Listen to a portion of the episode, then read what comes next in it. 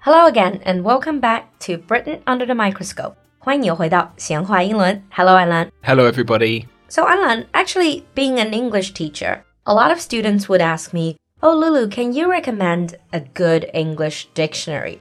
It's difficult for me because I use a range of different dictionaries. But I always remember my first dictionary is Oxford Dictionary. Ah, yeah, the Oxford English Dictionary. Yeah, I have it at home actually. I don't think you have the one that I'm going to be talking about, though. What do you mean? It is it says Oxford English Dictionary. What you're talking about is the concise version. Ah. In today's episode, what we're going to be talking about is the real version, the large version. I imagine that is much much larger than my one. Yes, the Oxford English Dictionary is the largest English dictionary in the world. Oh, really? So, was the original aim to actually to record every word there is in English speaking countries? Yes. So the aim was not just every English word that's used nowadays, but every English word that was ever used in the past as well. Wow. Yeah, I can imagine the size now. But how did it actually begin? And when did it begin? And who like commissioned it? Well, it was commissioned by Oxford University, Uh-huh. and the work began on the dictionary in 1857. 1857. Yeah. I'm wondering how long it took them to put the book together. Originally, it was meant to take 10 years. Hmm. It took 70 years to finish. 70 years. 70 years. So I can't imagine. So does that mean some people devote their entire life just to make this dictionary? So people working full time just on this one dictionary. Some people were working full time, but they actually relied on volunteers to complete the work. Oh, 巧用志愿者 volunteers. How many volunteers were involved? Around 2000. What did they actually do? Did they just write individual entries? Well, what they used to do was they used to write the individual entry, Mm. but also write what they call a quotation slip. A quotation slip. 是说引语. Is that about how, like sample sentences? Yeah. Ah. So on that little slip of paper, they used to write a sentence to show how the word is used. So they used to get these from newspapers or books, and it's actually a very good way of learning the word. That's what we would say to our students. yeah, exactly. Oh. Use it in a sentence. Always use in a sentence, always learn in a context. So I would imagine these volunteers they have to be screened, they have to be very academic because you can't just allow anyone to do that work. Well, not necessarily.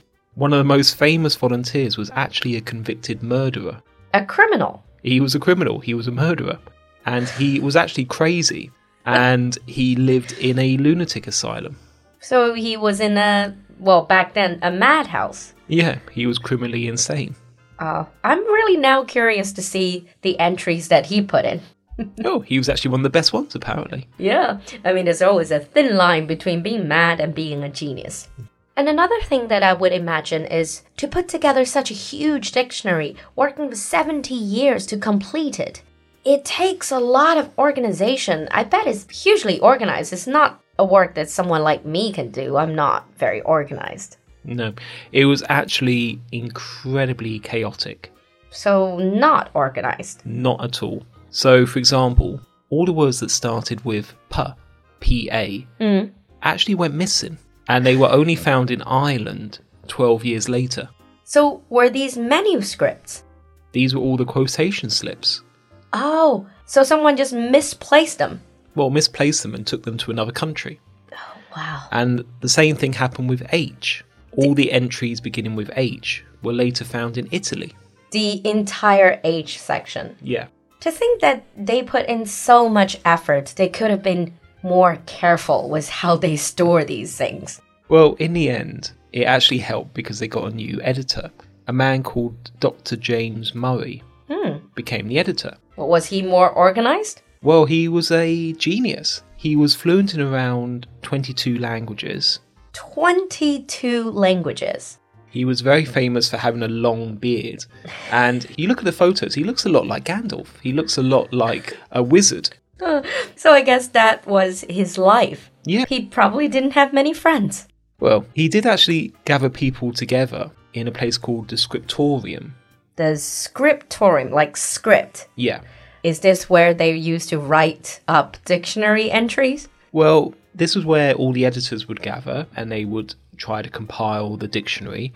But it's called a scriptorium. It was actually his shed in his garden. 所以就是花园里面的一个工具房。Scriptorium, it makes it sound so much fancier. Yeah. So what? These people were just crouching in the shed and talking about dictionary entries. Yeah. Sounds Well- like a fun Saturday night. Well, that's what they were doing for around 70 years. wow. So it was actually completed in 1928 finally. Finally. And how big was it? It was made up of 10 volumes with 15,490 pages. 15,490 pages. Eh, no wonder you were saying I don't have it at home. No. But one thing with dictionary is though that a lot of the words because language is forever evolving. Some of the words when if it took 70 years for them to complete the dictionary, by the time it was completed, some of the words and expressions would have gone out of date. Oh, yeah. When they finished it, it was already out of date. So they had to create a n- new edition straight away. Another 70 years to Yeah. go. Thankfully, it took a little bit quicker than 70 years. Mm, I guess with modern technology, now it's going to make that the whole updating, creation of new editions much easier. Yeah. And because obviously modern technology and everything, it's only really now available online. Oh, so you cannot buy paper based printed versions? Uh, you can, but they are very expensive, and also they take up loads and loads of room. Hmm, perhaps they keep them in libraries. Uh, some of them do. Some you can still see some versions, but with it being online, is it's constantly being updated. Hmm, I guess that's one thing, though. I'm really curious. For, s- for a dictionary as gigantic as Oxford Dictionary, how many words are there? Well, you remember I was saying it was constantly being updated. It's actually quite difficult to say, because I dare say it's being updated right now. Mm. So it's around six hundred thousand words. 600,000 words. Yeah. Actually, nowadays you can go on to the official website of Oxford English Dictionary, and they, they have a lot of articles, uh, they have a lot of word studies. They also really are keeping up to date with some of the new words, internet based words, and they have Word of the Year. Well, yeah, they have to, because every single year, around 2,000 to 5,000 new words are added. And they are specific people who are doing that, I guess, people who are still keep on writing the Yeah. dictionary. Just not in a shed anymore. Hopefully not. Hopefully now in a at least in a larger shed. So here's a very quick test for you, a quick question for you. What do you think is the longest entry? So, which word in English has the longest entry? I would say if we're talking about longest entry, it would be a very very simple word. Yeah. My guess would be a very simple word because then it's very versatile. It has many meanings and entries. I would also say it's probably a verb because verbs are they have more changes. Yeah? I don't know. Is it like very simple words like do or go or make? Well, it's actually the verb set. SET. Yeah. E Set. And how long is that entry? Uh, set has 430 different definitions. 430 different definitions. and the explanation of it is around 60,000 words. Wow. I don't think I would have the, even though I love reading dictionaries, I don't think I have the patience to read all of the definitions or set. Well, not many people do. But it's fun. I mean, reading dictionaries and learning from dictionaries can be really fun. By the way, this Oxford Dictionary, we've spent a whole episode talking about it. It is just English to English, Yeah, it's not to other languages. no. Hmm. So, what do you think, Alan, as a fellow language learner, also as a language teacher, what do you think of the method of learning a language by reading some of the dictionary entries and using English to English dictionary?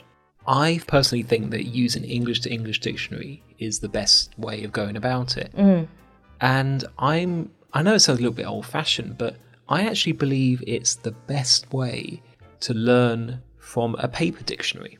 Uh, why? Is it just because of the effort that you have to put in? Well, not just the effort, but it's also the fact that on a paper dictionary you can make notes, and sometimes when you're looking up a word, you find another word. Hmm. And there are loads and loads of dictionaries available. And for any English learner, you can also use learner dictionaries as well, Oh, yes, like Collins. They have quite famous learner dictionary. or Longman as well. Mm. and also Cambridge. The Cambridge website has its own learner dictionary as well. Great. So, learner English to English dictionary is Yeah. perhaps the way to go. Actually, some of my old learner dictionaries, I still have all these notes and post it. Yeah. So, thank you very much for coming on the show again and to share with us all these interesting facts about Oxford English Dictionary. So if you're using an English to English dictionary at the moment, what dictionary are you using? Can you recommend it to us? We can't wait to hear from you. We'll see you next time. Bye. Bye.